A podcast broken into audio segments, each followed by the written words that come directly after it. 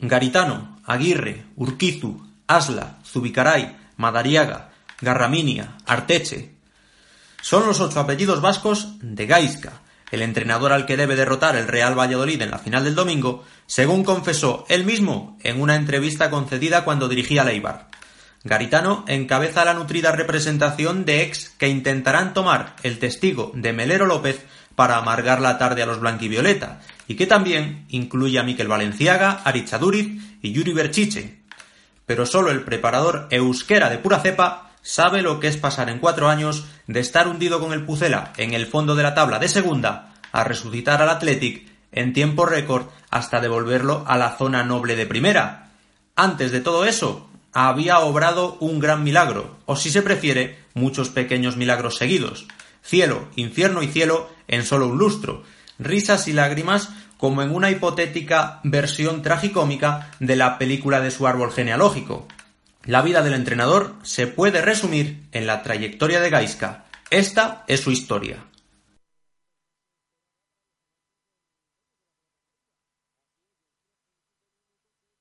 Gaisca Garitano es tan vasco que rara vez se ha aventurado a salir fuera.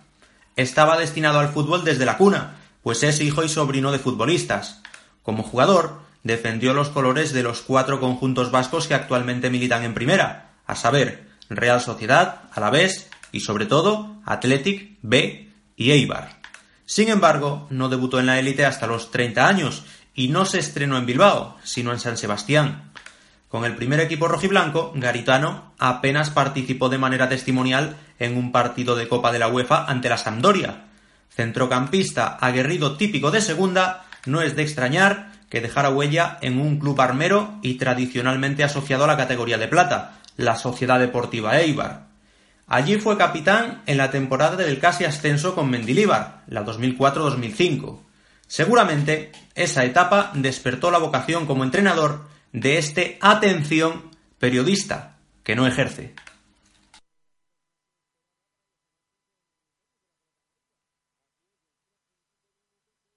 En sus últimos coletazos, antes de colgar las botas, el preparador vizcaíno sufrió dos descensos, uno a segunda con la Real y otro a segunda B con el Alavés. Tal vez por eso se propuso compensarlo con dos ascensos, y si no se lo propuso, consiguió sacarse esa espinita a lo grande. En su temporada de debut como entrenador del primer equipo de Leibar, los rescató de segunda B y los devolvió a segunda. En la supuesta campaña de consolidación en la división de plata, no contento con capitanear a los azulgrana hacia primera, donde nunca antes habían llegado, la escuadra de Garitano conquistó la liga por delante del Deportivo de La Coruña. Gestas como lograr 27 puntos en la primera vuelta de la campaña de estreno en la élite eran ya demasiado, y el globo se pinchó en la segunda, hasta tal punto que Leibar bajó sobre el césped porque tan solo sumó ocho puntos más, aunque fue repescado en los despachos. Es ahí cuando Gaisca dimite y pone rumbo a Pucela.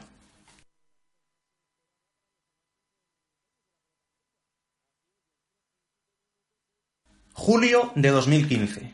El Real Valladolid de Rubi se ha quedado anclado en la semifinal del playoff ante Las Palmas y el técnico catalán no continúa. Su sustituto será Gaisca Garitano, que llega avalado por su excepcional trabajo en tierras eibarresas y porque a la fuerza se le relaciona con Mendilíbar.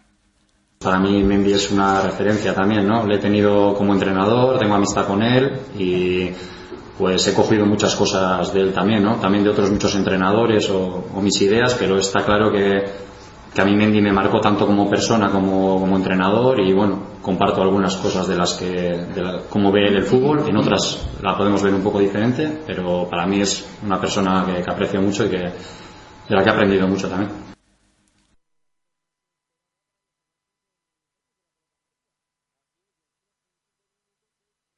Pero por desgracia para todas las partes, cualquier parecido entre el paso de ambos por la ciudad del Pisuerga fue mera coincidencia. Garitano prometió trabajo, humildad y entrega, pero en lo referente a resultados, su Pucela no respondió. Dos victorias en nueve encuentros de liga, más uno de copa, nueve puntos de veintisiete y posición de descenso era el balance cuando exactamente tres meses y medio después de su aterrizaje fue destituido.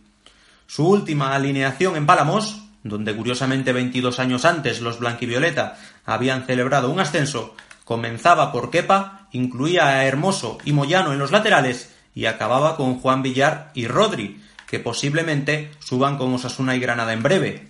Pero fuera por falta de calidad o por falta de creatividad en el banquillo, aquel proyecto no cuajó y aquel curso estuvo lejos, muy lejos, de ser hermoso.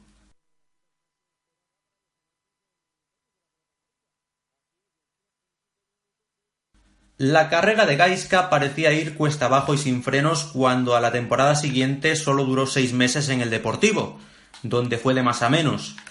Eran varios batacazos seguidos y tocaba refugiarse en la zona de confort. Tocaba volver a casa, aceptar la oferta del Bilbao Athletic, trabajar a la sombra y esperar un guiño del destino. Y he aquí que este se produjo hace ahora cinco meses. El Athletic de Berizzo iba de mal en peor y coqueteaba con el descenso Urgía un cambio y qué mejor que buscar la solución en casa. Se le encomendaron las riendas a Garitano y él convirtió en fácil lo difícil.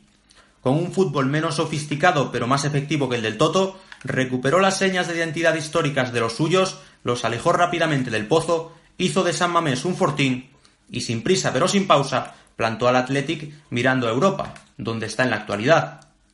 39 puntos de 63 son cifras dignas de mención, aunque el hecho de que las cuatro derrotas ligueras que han padecido los vizcaínos en este periodo hayan sido a domicilio, abre la puerta a la esperanza.